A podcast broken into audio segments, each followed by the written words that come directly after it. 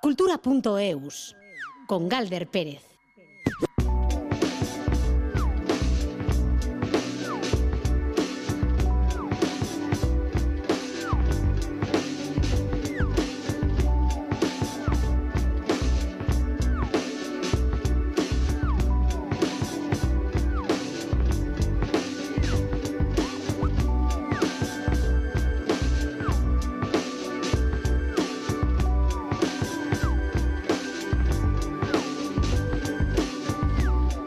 Caixo, a Rachaldeón Gustio y como cada semana esperamos con muchas ganas el viernes para disfrutar más de lo habitual con la cultura, como por ejemplo ir al cine, algo que hacemos semanalmente en este espacio con Félix Linares. Hoy también lo haremos con Iker Zabala, aunque también el plan pueda ser el de asistir a un concierto y vamos a contar con el de María de la Flor que estará mañana en Donostia dentro del ciclo Bici a la Iraun. Nuevos trabajos discográficos para terminar la semana. Hoy es el caso de Super Cremalleras con su segundo largo, Arte Moderno y Amor Eterno. Y como no, siendo viernes, vamos a bailar y lo vamos a hacer con la tecnología, danza y tecnología de la mano en Danzagunea. José Ignacio Revuelta y Alberto Zubeldía en la dirección técnica, con Ainara Ortiz en la producción de redacción. Como habéis escuchado, no vamos a parar hasta las 4 de la tarde con las propuestas culturales. Así que tras bailar, pues luego igual nos sentamos para colocar los pies. Coloco los pies. Así se llama lo nuevo de la banda bilbaína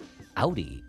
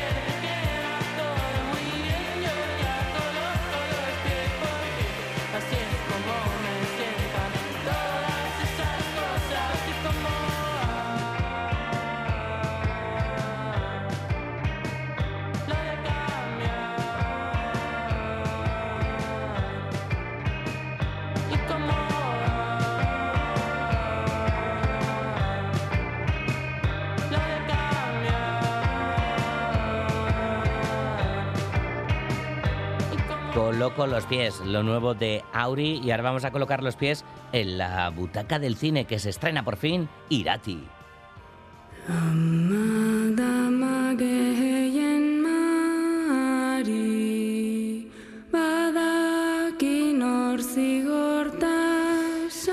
sí, hoy por fin, no sé, no, todavía no se está proyectando en ninguna pantalla, vaya, nos estamos hasta casi con, nervios del estreno de, la llegada a las pantallas de, de, Irati, la peli de Paul Urquijo, ayer nos visitaba aquí, esta película que hace unos años hubiera sido seguramente impensable, pues se establece, ¿no?, dentro de, eso que conocemos como fantasía épica, pero claro, con un toque euskaldún, con toque vasco, como vais a poder comprobarlo en las salas de cine. Iker Zabala, Caixo Arracha Aldeón. Caixo Arracha Aldeón, Galder. Bueno, eh que se nos ha hecho larga la espera, ¿verdad? Hasta, hasta que se estrene Irati en los cines. Ya lo creo. ¿Te acuerdas de cuando hablábamos con Paul Urquijo, cuando se estrenó en Sitges y demás? Cuatro meses han pasado, cuatro meses aquí con los dientes largos. Ya, pues cuatro meses tampoco es tanto tiempo. Parece que, parece que ha sido más, ¿no? Según, según la pinta que tengan las cosas, es, mucho o poco.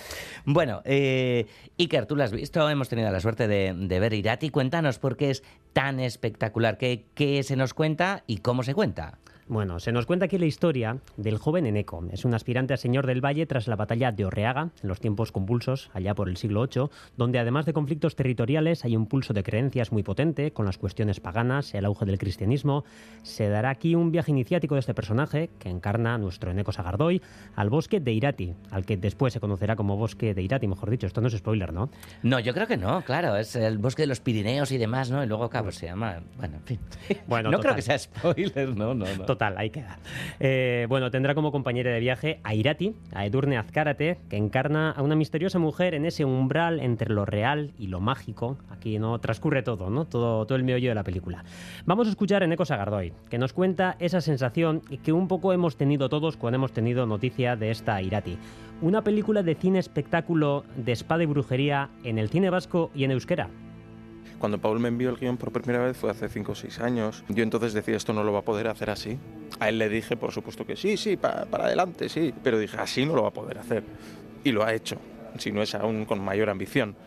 Anda, que lo ha hecho y tanto que sí. Bueno, en Eco, que, ya había aparecido en Rementari, eh, la, peli anterior de, de, Urquijo, y en el que también puede ser otro precedente, sin duda, ¿no? En cuanto a gran producción vasca en euskera, y nos referimos a Andía de los Moriarty. Sí, te acuerdas, ¿no? Ganó un Goya, ¿verdad? Ganó un Jolín, qué, qué, emocionante fue, también aquello. Bueno, sí, pues va, va camino de rostro habitual del Star System vasco, aquí además luciendo cacha, ¿eh? Bueno, todo lo contrario que habría decir sobre Durnaz Karate, que es la otra protagonista de la película, esa Irati que resulta enigmática, enigmas supraterrenales, casi podríamos decir. Bueno, total, esta es su primera película. Entra en las pantallas de cine por la puerta grande ya empezó, yo creo que como en el gremio un run run, ¿no? De una película muy grande, muy épica, con mucho barro que se va a grabar, histórica, fantástica y con todos esos ingredientes. Es verdad que nunca, nunca escuchas, ¿no? Que se hagan este tipo de películas, entonces todos nos activamos como para intentar participar en eso.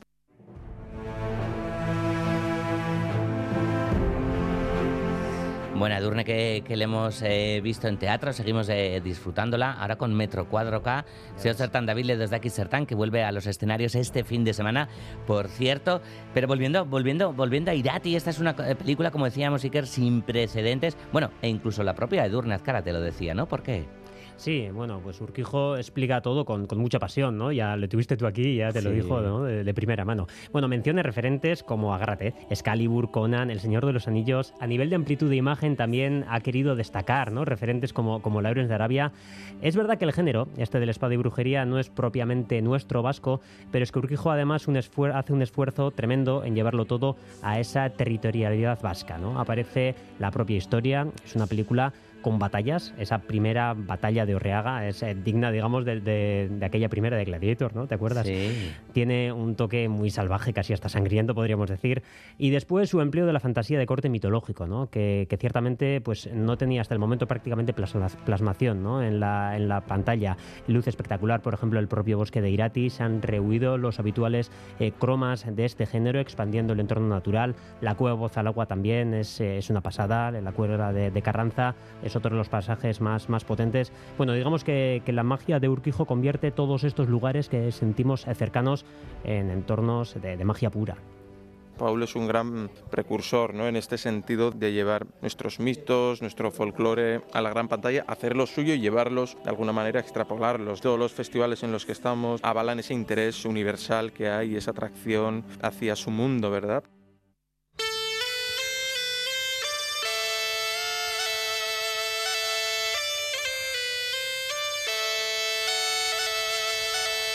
Y cena Duena Badá, esa preciosa alusión al mundo de, la imaginación comunitaria Iker, muy presente en la peli también. Sí, sí, Irati podríamos decir que tiene muchos alegatos, ¿no? En su relato tiene ese punto de reivindicación de las pequeñas identidades, tiene también un calado ecológico también reseñable, pero por encima de todo, ¿no? Ese, ese estilo de Urquijo que se cimenta, porque esto también estaba en Herrmentari, recordamos, en esas cadenas de transmisión oral que han alimentado las historias populares.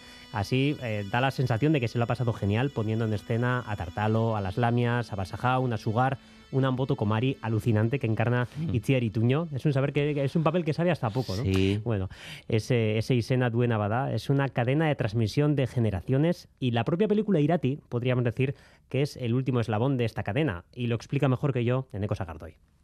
Digamos que la película es como autorreferencial o autoafirmativa, ¿no? En ese sentido, de Isena Duena Bada, todo lo que tiene nombre existe, por lo tanto en esta película hemos puesto nombre o hemos refrescado los nombres de todas esas figuras que, que nos han rodeado desde pequeños. Por lo tanto, la misma película ya es también un testigo más para que estas historias sobrevivan, muten y las hagamos nuestras. Nuestras y tanto que nuestras, eh, hoy más que nunca, porque ya podemos eh, ir a verla a los cines, en un montón de, de cines eh, de, de, Euskal Herria, va a estar de Ego Euskal Herria. Es cierto que, y, bueno, no, es, no, es, no, ha sido posible llegar a Ifaralde, ya llegará con el resto de, de la cartelera, claro, de, de Francia en este caso, Iker, pero como decimos, ¿no? que llega a un montón de salas de cine, en algunos lugares ya se han agotado las entradas para ver hoy Irati, pero en total, ¿a cuántas pantallas llega? Bueno, pues es, se supera el centenar, el centenar decíamos, ¿eh? son 112 en todo el estado, será un estreno muy amplio y la expectativa es que vaya bien porque en los festivales en los que ha estado ha funcionado muy bien entre el público, ha recibido muchos premios eh, del público. Además, en la mayoría de cines estatales se opta por proyectarla en euskera, que no hemos dicho, pero tiene un euskera medieval eh, precioso. Bueno, había cierta sorpresa ¿no? entre, el, entre el equipo que, decía que... Mmm, que se había optado ¿no? por proyectarla en euskera en la mayoría de cines estatales. Eh, ¿Nos da tiempo para escuchar el llamamiento de, de los actores? Claro, Venga, que menos. A por ello. Es una película que está grabada para ver en pantalla grande. El golpe visual es muchísimo mayor, la naturaleza, la sangre, las espadas y todo lo que ocurre. Sí, pero la realidad yo creo que luego es, aplauden mucho, todos tienen muchas ganas de ver esta película, están deseando que ganas durante todos estos meses, a ver si es verdad, porque la realidad es que la gente no va al cine. Entonces, eh, a todos los oyentes, por favor, venid al cine.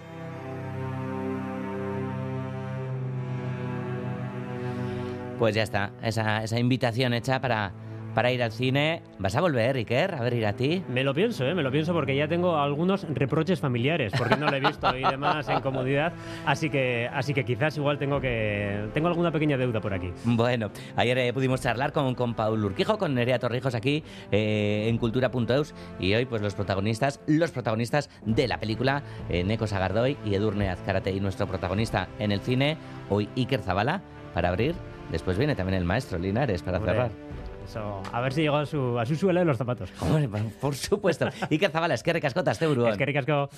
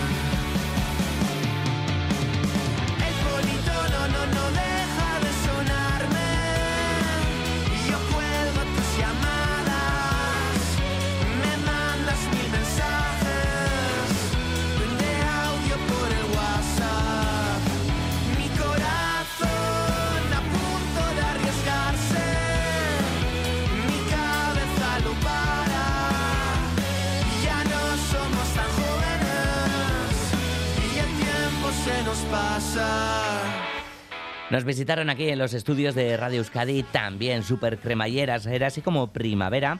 Estaban presentando entonces canciones poquito a poco individualmente y hoy estrenan su segundo trabajo largo, Arte Moderno y Amor Eterno.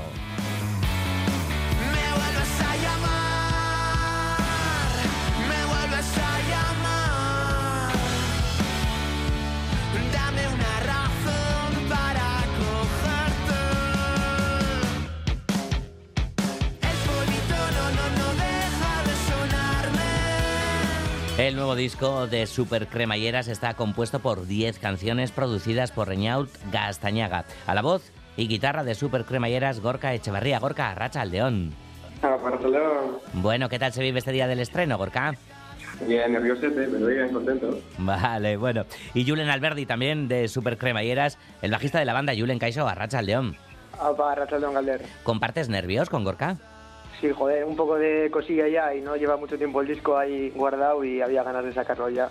Ajá. Eso es, eh, contadnos cómo ha sido la cosa, porque ya lo decíamos en primavera, que además estabais aquí mismo en, en el estudio presentando algunas de, de las canciones, Chupachus, Gominolas y demás, ¿no? Generación del 27. Pero, ah, ¿cómo las habéis recogido? Porque después ha habido otro paso por el estudio, ¿no? Sí, hicimos en septiembre.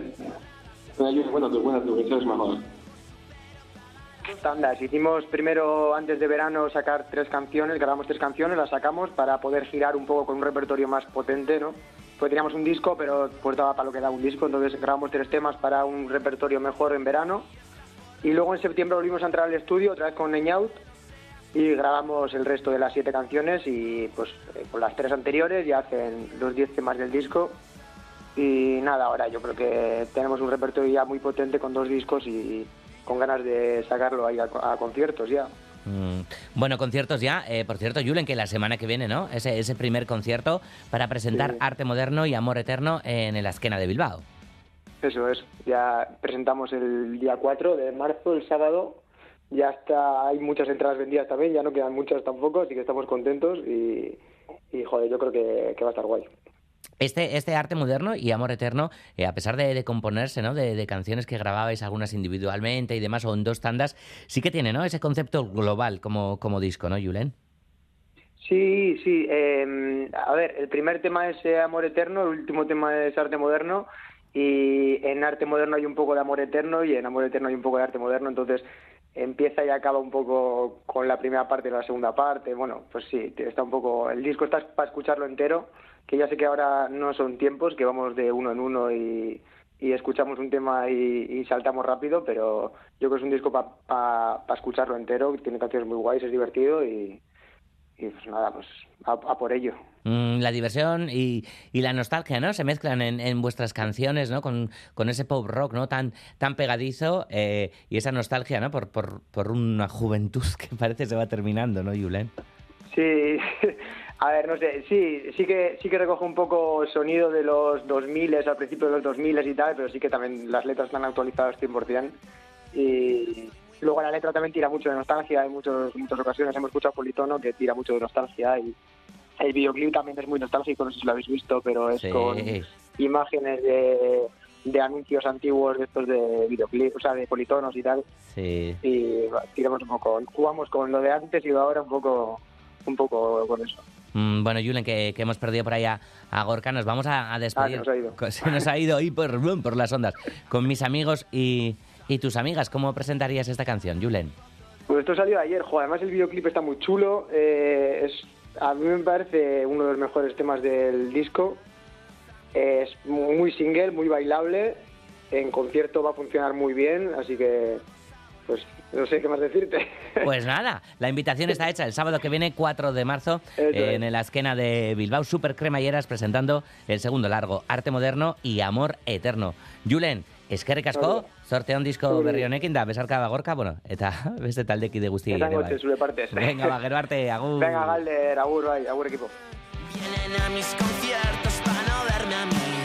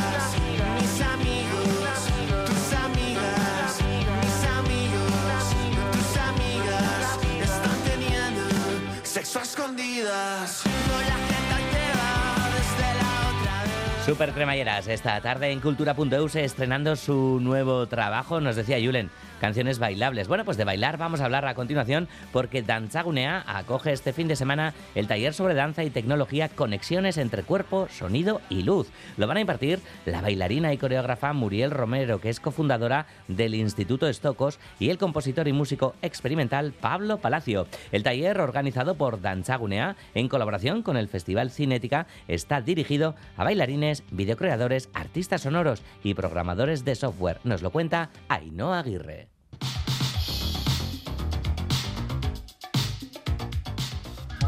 El Instituto Estocos, que dirigen Muriel Romero y Pablo Palacio, está centrado en el estudio y desarrollo de la interacción entre el movimiento, el sonido y la imaginería visual. Garicoiz Otamendi, responsable de comunicación de Guipúzcoa Danzagunea. Son un grupo de creadores que, digamos, busca forzar en el mejor sentido de la palabra el límite de las disciplinas artísticas, eh, tanto ella como bailarina y él como músico, eh, a través de- del software. Eh, desarrollan creaciones eh, en torno a, a esos tres vértices, que son el movimiento, el sonido y el software, y bueno, pues ya están desarrollando, digamos, nuevos modelos creativos. A través de sus investigaciones tratan de dar respuesta a preguntas como esta. ¿Es posible sintetizar luz y sonido a partir de nuestro movimiento e interactuar con esas presencias autónomas como si fueran compañeros de baile? Las investigaciones artísticas que llevan a cabo en más de una ocasión tienen como producto final un software, que digamos el software en sí ya es eh, una herramienta de creación. Además del software eh, podríamos incluso hablar de, de nuevos instrumentos sonoros. Son instrumentos que en base al movimiento que normalmente suele ser eh, improvisado, en base a unas pautas, eh, genera un, sonido concreto. Entonces, esa improvisación, esa, esa creación eh, del momento genera un sonido particular. Entonces, eh, se trabajarán ese tipo de movimientos que a su vez generarán eh, nuevos sonidos, que a su vez generarán nuevas imágenes En la pieza Embodied Machine, por ejemplo, la bailarina y coreógrafa Muriel Romero se relacionaba en escena con avatares de sí misma que se manifestaban en forma de luz y sonido y con los que mantenía un diálogo multisensorial. Lo audiovisual está en boga, casi todo lo construimos mediante dispositivos. Entonces, pues eh, la danza y el arte del movimiento sigue las, mismas pautas. Eh, está en auge, aunque todavía digamos que está en pañales, por deci- decirlo de alguna manera, lo que es la, la videodanza, porque bueno, no deja de ser un arte muy, muy corporal, muy de directo. El software eh, actual nos abre nuevas vías creativas y eso es lo que el Instituto Estoco se plantea en este curso. Danzagunea suele organizar habitualmente cursos dirigidos a alumnos y profesionales del mundo de la danza y del arte del movimiento, pero en este caso el curso está abierto a un público más diverso. Por las características que tiene el equipo que impartirá el taller, pues eh, lo hemos abierto tanto a músicos, a creadores eh, sonoros y también pues a videógrafos o directamente a, programadores eh, informáticos, porque es eh, muy amplio y completo el programa que plantean y a la vez está orientado a crear al momento cada uno con las herramientas creativas que tiene. Algunos eh, traerán su propio cuerpo, otros sus instrumentos y, y algunos pues sus ordenadores y su software. Conexiones entre cuerpo, sonido y luz, taller que aúna danza y tecnología este fin de semana en Danzagunea de Rentería.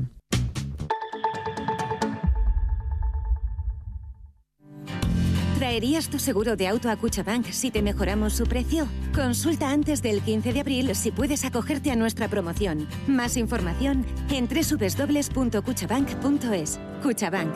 Emendic. Es un suicidio. Todo lo que tiene nombre existe. Irati. Una película de Paul Urquijo con cinco nominaciones Goya. ¡El bosque es sagrado! Irati. Del mito a la leyenda. 24 de febrero, solo en cines. De la mano de EITV. ¡Quiero ser libre! Del 2 al 5 de marzo vuelve la Feria de la Autocaravana de Biarritz.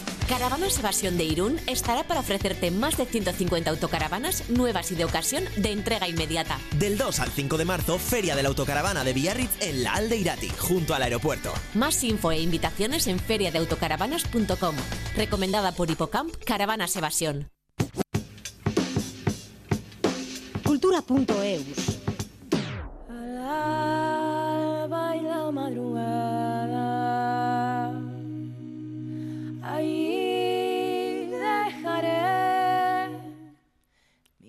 recuerdos. Me desprenderé de ellos y al despuntar la mañana amaneceré sin cimientos.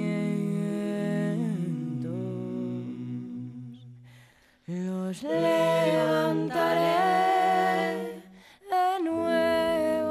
Escucha inaugura un nuevo ciclo de música que mira hacia el pasado cultural para así tomar impulso de cara al futuro. Bici a la Iraun, un grito a favor de la autenticidad, del valor de las identidades culturales, así como sus referentes pasados para fusionarlas con los sonidos más actuales. Serán nueve conciertos en esta primera edición de este ciclo. Serán en la Sala Cluba de Tabacalera, en Donostia. El primero de ellos esta misma noche con el trío mediterráneo Marala.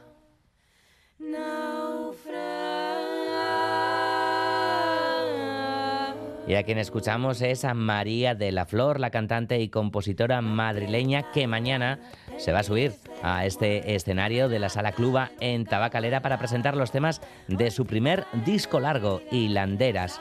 Y en la víspera de este concierto, pues está aquí en cultura.eus. Hola María, ¿qué tal estás? Bienvenida. Hola, muy buenas, buenas tardes. Bueno, Bici a la Iraun, como decimos, se inaugura este ciclo hoy mismo. eh, un ciclo de, de este tipo. eh, ¿Qué importancia eh, tiene para ti en estos tiempos, María, en los que parece que el folclore pues está viviendo, no sé si un reconocimiento, un merecimiento o un tiempo dulce? No sé cómo lo sientes tú, María.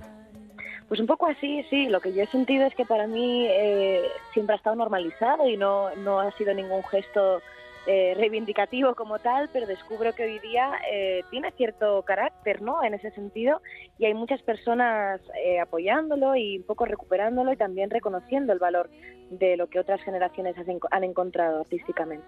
Mm, ¿Y tú? ¿Y tú cómo, cómo has crecido, has nacido y te has ido haciendo con, con el folclore? Porque claro, aquí hay mucho de, de transmisión también. No sé cómo, cómo empiezas a, a recibirlo, porque la música eh, sí que llevas desde niña, ¿no? Claro, a mí eh, inicialmente me meten en la música a mi madre, que ya eh, estudió piano y nos, nos metió a mi hermano y a mí a una escuela, a estudiar eh, violín con un pedagogo, con un maestro, Jesús Moreno, que nos enseñó con muchísimo amor y ya después, bueno, pues eh, fuimos siguiendo camino al conservatorio y de ahí pues a las salas y bueno, con el interés propio de cada uno. Pero sí que es cierto que al margen de eso, en mi casa, mi abuela y mi madre sobre todo, siempre han cantado y cantar para ellas ha sido una forma ¿no? de comunicarse, de mostrar emociones, de, de generar estados de ánimo. Y yo creo que ahí está el folclore, entre, entre otras cosas. ¿no? No, no hace falta remitirse a los cantautores o a la memoria histórica como tal. Mm, claro, eh, tú también cantas como, como ellas, pero además también tocas el violín, compones. eh, ¿Has entendido siempre la música como, como este pub, como, como, como ese todo, como esa globalidad, María? Sí, la verdad es que mm, nu- nunca he sido tampoco súper consciente e intento tampoco pensarlo demasiado de mis habilidades en ese sentido. Creo que es como una manera más de vivir que en concreto yo tengo porque me ha sido en parte dada, en parte heredada y en parte facilitada y que aprovecho porque me hace feliz, ¿no? Mm, eh, no, no hay una meritocracia un poco adscrita a ella porque, bueno, creo que igual que yo sé hacer esto, otras personas saben hacer otras cosas. Pero sí que es cierto que a mí me honra y me hace, me hace sentirme muy agradecida, ¿no? Tener esta manera de expresarme y que a otras personas les llegue y les llene. Mm, oye, María, eh, te hemos leído por ahí, ¿no? Que, te autodenominas tú misma viejoven, en el, en, en el mejor sentido de, de la palabra. No sé si en el de te cantas la de Ojete Calor, no sé si le sigues a la canción viejoven o... sí, ya sé lo que dices. sí. Pues sí, sí, sí que tengo un poco ese punto, ¿no? De, de bueno, yo qué sé, pues de mirar para atrás y de que me gusta un poco ese ese costumbrismo que a veces eh, ha tenido un tamiz un poco carca, pero yo miro a la otra parte, ¿no? La que me hace gracia, la que me gusta, la que tengo un poco de forma natural también por mi personalidad.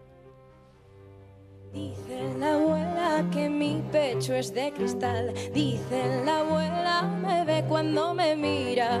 Dicen la abuela da pasos largos al andar. Dicen la abuela tranquila. Sabe esperar, dice la abuela, ella solo tiene su verdad. Dicen la abuela, cuídate mi niña. Me cuido veces mi pecho rompe en pedazos y alambres.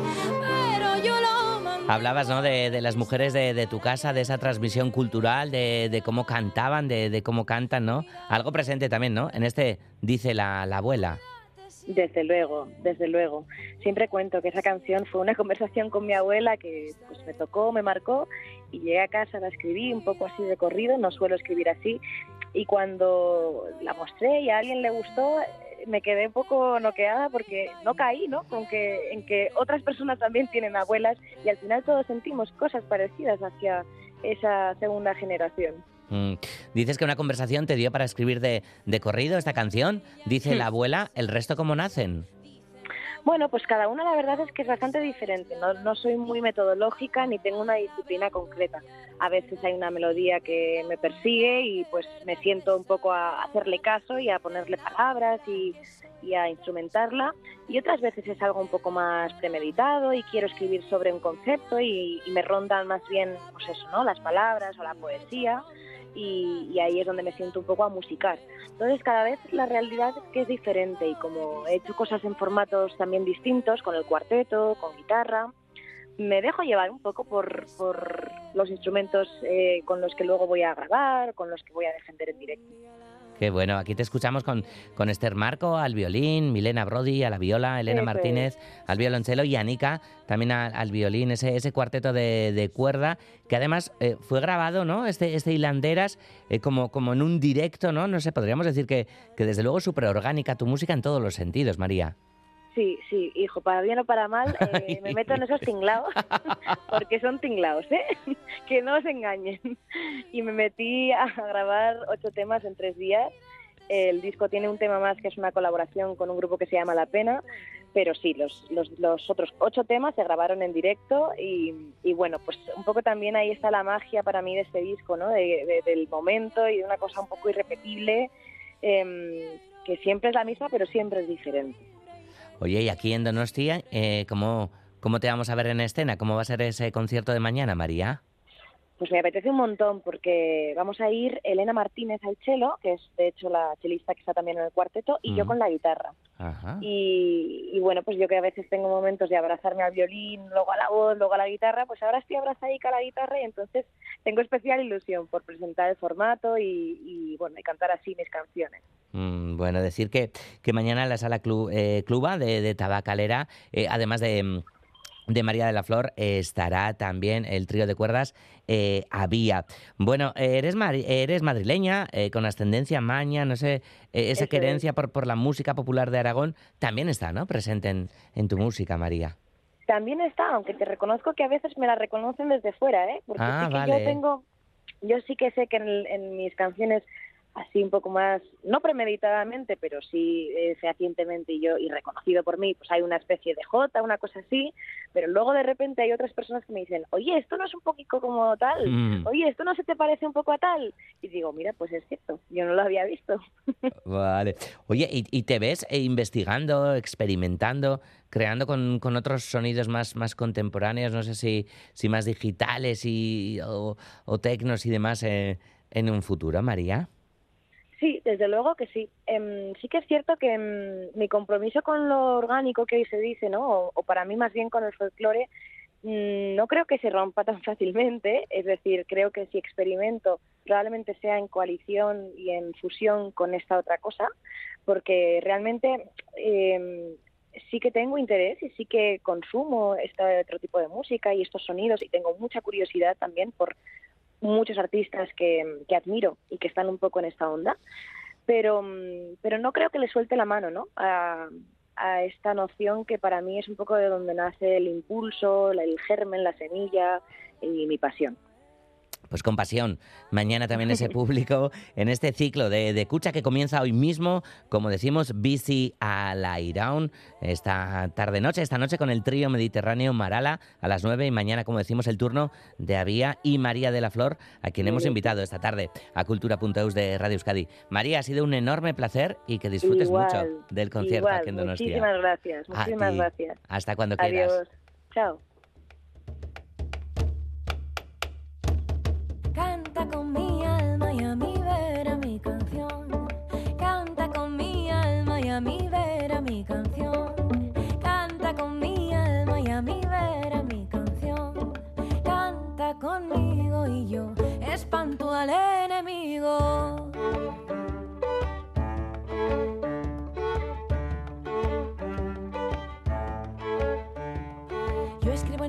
Inquieta, inquieta como un jilguero. Escribo en mi alma inquieta los nombres de quienes quiero. Yo tengo un alma buena, buena como el pan casero. Mi alma es buena y echa en casa fuego lento.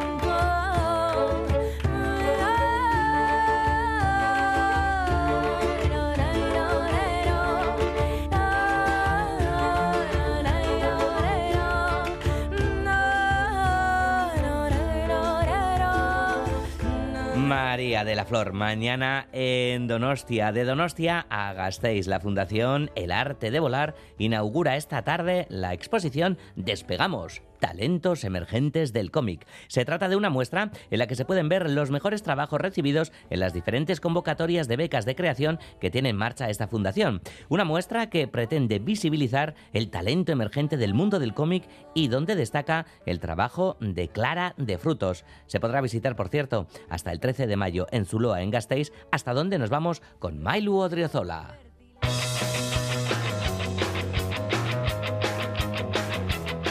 El conocido guionista y dibujante de cómics Antonio Altarriba, Premio Nacional del Cómic, está detrás de la Fundación El Arte de Volar, una iniciativa necesaria para impulsar este género y sobre todo ayudar a los que quieren profesionalizarse en este campo que reconoce Altarriba es muy complicado.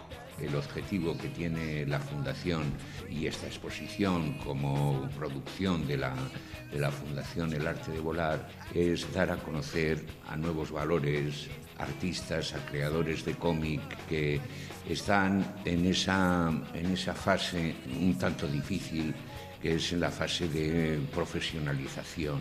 Estas becas han sido concebidas como ese empujoncito que le pueda ayudar o que le pueda facilitar esta tarea.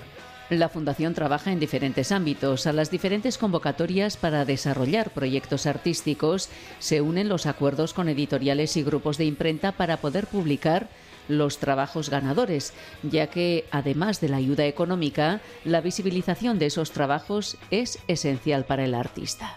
Tan importante como la remuneración económica es el darse a conocer. De las páginas que veis aquí expuestas, las de la gan- ganadora, Clara, la que lleva eh, por título La sin sombrero, verá su obra publicada pues eh, seguramente antes del verano. Esta exposición es también otra de las herramientas para la visibilización. Se muestran los proyectos ganadores y finalistas de la beca de creación, de la beca Triángulo Norte con trabajos de Guatemala, Honduras y El Salvador, y también el trabajo ganador de la beca creada para Aragón. Destaca el proyecto de Clara de Frutos titulado Las sin sombrero.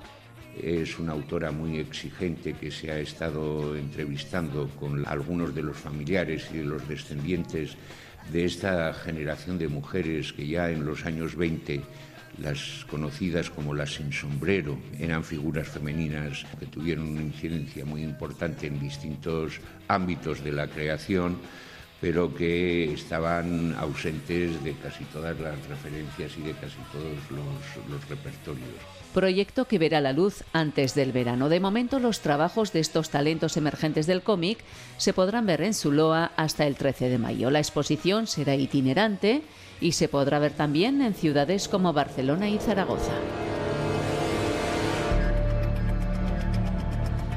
Del cómic a la novela. Iñaki Irasizábal acaba de publicar Ochoa Etorrico da, un thriller protagonizado por las complicaciones que ha de abordar la protagonista y narradora, una joven de 28 años, madre de un hijo de 7, que pierde el trabajo y se encuentra con su padre enfermo que desapareció hace años. El escritor de Durango es autor de unas 17 novelas y relatos y se caracteriza por el género de novela negra. En esta ocasión se sitúa la frontera porque en este trabajo, junto al misterio, prima la crítica social.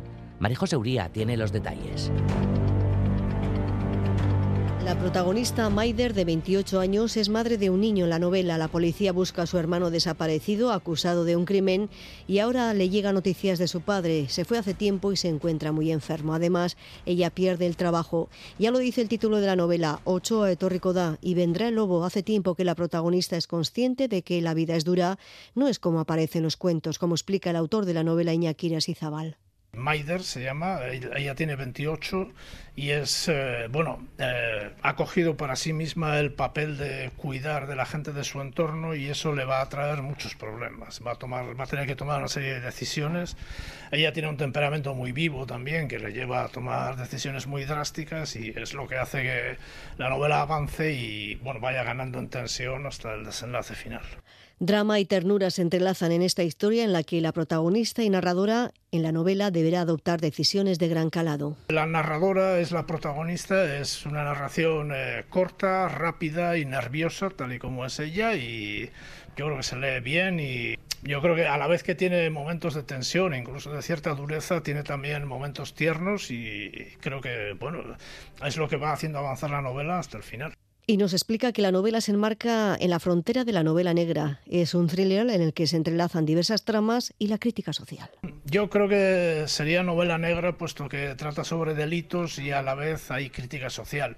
Pero sí que sería, por así decirlo, fronteriza, ¿no? Estaría en la frontera de la novela negra o la novela social que me parece más interesante, porque al final la novela de género es un camino muy estrecho, ¿no? Siempre hay un delito muy grave, un investigador, policía o no, unos sospechosos, y entonces, bueno, esto, esta no va de eso, es, es más abierta, no hay un delito específico, pero sí que se articula en torno a delitos y sí que hay crítica social.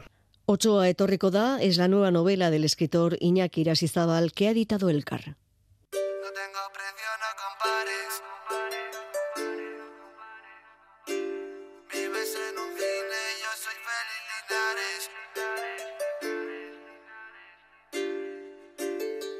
No tengo precio, no compares. Haciéndolo fresco con el Panachi Juárez.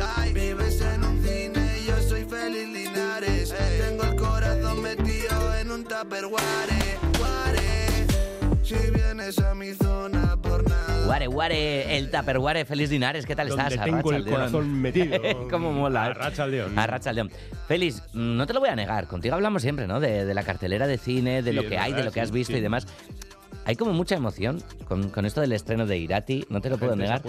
Hace mucho tiempo, además, nivel. muy alto el nivel. Hmm. eh, tiempo también sin estrenarse una película eh, en euskera que no Sí. sea de, de animación y demás, ¿no? Ah. Entonces, bueno, pues hay, hay, hay, hay, hay, Ya, mucha pero- emoción, Pero ahí compañero. yo puedo aportar bien poco porque no he visto la película No la has visto, lo sé, lo sé. Bueno, yo soy el último que llega siempre a ver las películas. No, pero bueno, podemos aportar, bueno, ya está animando a la audiencia que, que vaya a verla y que, que nos lo cuenten. Hombre, a ver, el otro día en la noche de hicimos ahí una cosita sobre el rodaje en Navarra y todo eso. Cierto sí, es, sí. cierto. Bueno, y yo estoy continuamente animando a ver la película de Paul Urquijo porque, aunque no haya visto esta, vi la anterior.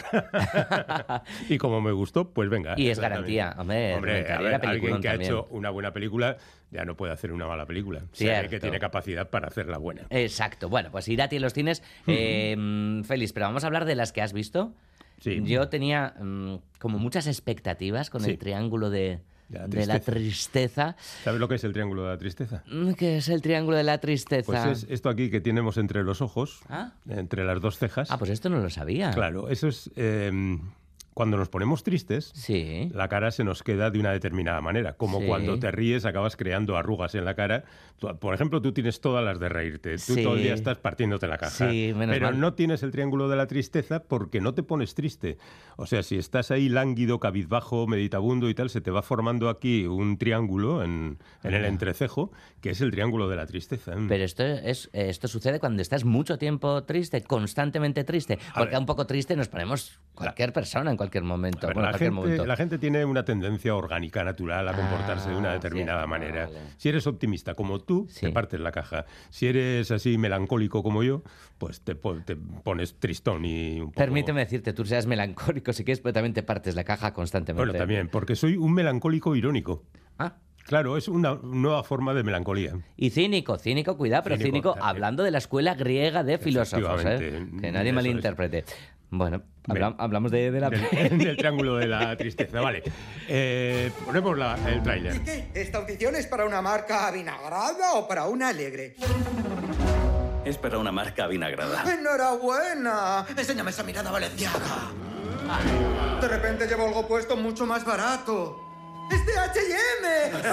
¡Sí! ¡Valenciaga! ¡H&M! ¡Valenciaga! ¡Y H&M! ¿Tú que eres más de H&M o de Valenciaga, Pues está, pues yo por naturaleza de Valenciaga, claro. Claro. Ay. Bueno, vale, esta es una película de Ruben Östlund, lo cual igual no les dice nada a la mayor parte de nuestros oyentes, vale, se lo aclaramos. Este sueco tiene un montón de cortos y seis películas, de las cuales yo solo he visto las tres últimas, entre otras cosas porque las anteriores no se han estrenado, así que no las he visto. Quizá en algún festival podía haberlas visto, pero no las he visto.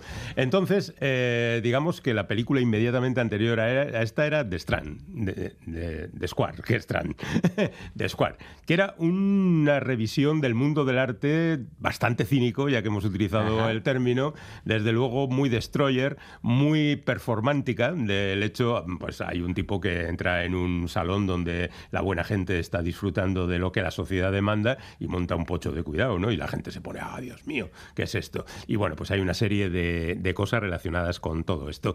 La anterior, Fuerza Mayor, es otra revisión de la hipocresía de la sociedad. Eh, una familia está en una terraza en una estación alpina cuando hay una avalancha y el marido deja ya a la mujer y a los hijos, sale corriendo y hasta luego, Lucas. Luego no pasa nada, pero claro, eso trae unas consecuencias mm, sociales y, y políticas, si se me permite, y desde luego personales y familiares. ¿no?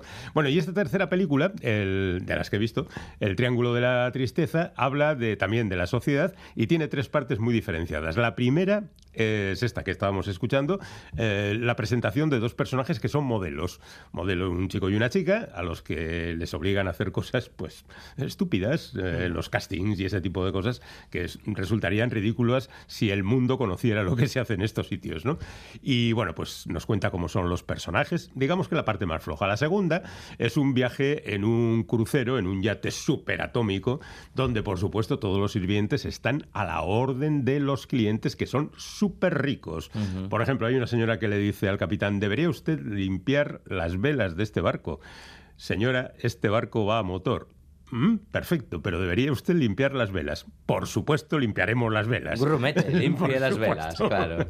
Y la tercera parte es que después de un atentado, el De todas maneras, esto no te suena en la vida Sí, misma. Que ese lo de es el las- pro- ese es el lo problema de las de la- velas, no de- la que, película. que no hace falta irse a un barco de lujo, feliz. Bueno, es, en fin. es demasiado obvio todo. Ajá. Es, eh, son metáforas muy transparentes, muy sencillitas, muy de andar por casa, y eso es lo que perjudica un poco a la película. Y la tercera parte es eh, un grupo de esta gente que ha, ha naufragado y está en una isla, eh, como los ricos no saben qué hacer y aparece la limpiadora de los váteres arreglando absolutamente todo, como suele ocurrir en estos casos. Y eso es lo que perjudica a la película, esa obviedad, esa repetición, ese ya, ya visto, ¿no? El déjà vu, que diríamos en, en términos cuando nos ponemos pedantes.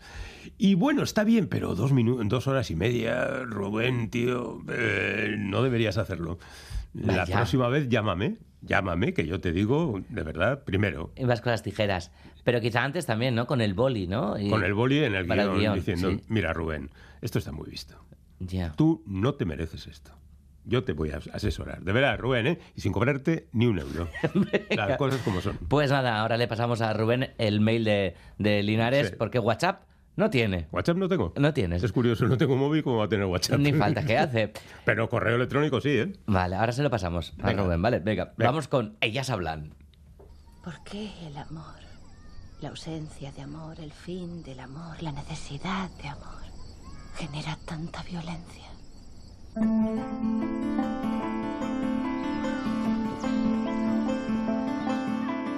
Ya estaba latente. Cierto, es WhatsApp, ¿no? Pero bueno, tu canal de YouTube sí que tienes. Sí, Feliz, claro, permíteme ver, decirlo. Yo no tengo móvil no porque sea antitecnología. sino porque soy antimóvil y la intrusión que en la intimidad significa. Sí, no, no, lo del WhatsApp es una cosa tremenda. Sí. Permíteme recordarte ¿Qué? que yo te introduje en el mundo de YouTube, ¿eh? Bueno, tú y yo hicimos mi primer vídeo. Sí. Cierto. Eh, Con Milli Vanilli. Yo, yo recomiendo que ahora mismo, ahora mismo, porque llegaréis a tiempo de escuchar el boletín, os vayáis a YouTube y busquéis el vídeo Solo Podemos Triunfar. Solo podemos- Dura tres minutos de nada y Tanto, es ¿eh? lo mejor que os podéis encontrar. Tanto, yo creo que fuimos precursores incluso de TikTok, porque entonces no había TikTok. Efectivamente, de Bueno, hecho hicimos un tutorial sobre cómo triunfar en las redes, que de verdad, o sea, os lo estáis perdiendo a lo tonto, ¿eh? pero dejad de escuchar este programa ahora mismo. No, ni Vol- se te ocurra que tenemos No, que- que... vuelvan para el boletín porque lo que tengo que decir a partir de ahora ya no tiene interés. Ah, o sea que ellas hablan, ¿no te ha gustado? No me ha gustado. no me ha Vaya. gustado. A ver, a ver, es una buena idea. Es la historia de unas mujeres que viven en una comunidad religiosa de ese estilo Amis, Sí. menonita y todo esto, que son violadas sistemáticamente por los hombres de la comunidad. Llega un momento en que obviamente se hartan y deciden establecer una especie de consenso entre todas ellas para ver si siguen callando, si se rebelan y luchan o simplemente se van. Y la reunión que acaba determinando todo eso, que son una, se- una serie de mujeres, pues viene a ser como una especie de obra teatral. El 12 hombres sin piedad, versión femenina, sobre qué, hacemos con esto. Pero el problema es que la acción se estanca, porque no tiene ninguna otra salida. ¿Qué hacemos? ¿Luchamos? ¿Nos quedamos y luchamos o nos vamos? Simplemente es esa discusión. Y es un poco repetitiva y yo creo que adolece de cierta, perdonadme el término, ¿eh? cierta infantilidad en los planteamientos. Como un poco como lo que pasaba con el triángulo de la tristeza, Sí, ah, que, que estamos con ideas simples y no podemos ya seguir con las ideas simples. Oye, pero qué cosas, porque ambas pelis, eh, Félix, eh, están nominadas a, a los Oscars en, en mejor película y, también, ¿no? Mejor guion adaptado en el caso de, de Ellas hablan, hablan. Y guion original en el Triángulo de la Tristeza, además Sí, de sí. dirección, tu amigo Rubén. que bueno. Lo cual quiere decir que verdaderamente también en la academia hay esa cierta flojera de pensamiento que desde aquí denunciamos porque ya estamos un poquito hartos de, de esta frivolidad absurda de considerarlo todo importante. No, lo importante es importante y lo que no lo es, no lo es. A Ahora, ver. ¿quién decide que es una cosa y la otra? Ah, ahí tenemos un problema. A ver qué pasa con Ant-Man y la avispa. Venga, venga, que me quedan dos minutos para desatarme aquí. Eres un hombre interesante, Scott Lang. Eres un vengador. Tienes una hija. Has perdido mucho tiempo. Has perdido mucho tiempo viendo esta película, Félix Linares. Dos horas, dos horas, dos horas y un poquito. Eh, la verdad es que tiene una ventaja que dura solo dos horas, lo cual se agradece. Pero en punto a repetición eh, es todo el rato, voy corriendo, disparo, lanzo rayos, plin, plan. A ver, eh, quien os habla, queridos amigos, voy a desnudarme aquí delante de vosotros, lee cómics de superhéroes. Y que me parezcan más complejos e interesantes los tebeos de eso que las películas de los mismos personajes ya me parece alarmante, porque si hay algo verdaderamente simple son los tebeos de superhéroes. Bueno, pues esto es lo mismo, pero con más ruido, con más furia, más cosas rotas y todo esto. Y por lo demás, eh, Quantumania se titula la película esta como subtítulo. O sea, entran en el mundo cuántico. ¿Y qué es el mundo cuántico? Pues lo que le da la gana al tío que está haciendo la película. Pues pone aquí unos mondongos, allí un no sé qué, y, y van rompiendo todo. Y aparece Cángel Conquistador, que Cángel Conqui- Conquistador en los cómics es bastante complejo porque tiene diferentes personalidades. Aquí son todos iguales. Venga, pim, pam, pim, pam, y anuncian que habrá más. Y, y luego aparecen las hormigas, claro. Hombre, claro, no pueden faltar, ¿no? Sí, sí, al final hay hormigas. Y, y Michael Douglas y Michelle Pfeiffer, que también... Porque fíjate, igual tú no lo sabes, pero Michael Douglas hace del primer hombre hormiga, Hank Pym, y Michelle Pfeiffer de la mujer, la primera avispa, que era eh, Janet Van Dyne. Pero no, ahora el hombre hormiga es Scott Lang que tiene una hija también, a que es complicado. Es muy complicado. ¿verdad? Bueno, pues es la única complejidad que tiene esta historia. Te da igual quién hace lo que hace y, por qué lo hace. Anda que les den. Pues nada, bueno, se estrena Momias también, por cierto, película Eh, de, Hay versión en euskera, os de- lo de digo para que cierto, lo tengáis importante. en cuenta. Y en euskera. Irati, Mm, que sí. además, curiosamente, en eh, 112 eh, salas que, que va a estar Irati, en 112 pantallas, en la mayoría va a estar en, la- en su versión original. Pues está muy bien y además es un número que impresiona, ¿eh? porque hay como una responsabilidad ahí. 102 pantallas son muchas pantallas. Hombre, no es Titanic, pero para, nuestra, para nuestro nivel, bien. Desde luego que sí. Feliz Linares, un placer como siempre. Bueno, ¿habéis vuelto ya de... Eh, De, de- de YouTube, de YouTube, que YouTube. llega el boletín de las 4. Ah, vámonos, ¡Hala! vámonos, y el fin de. ¡Agur, Agur, agur! agur.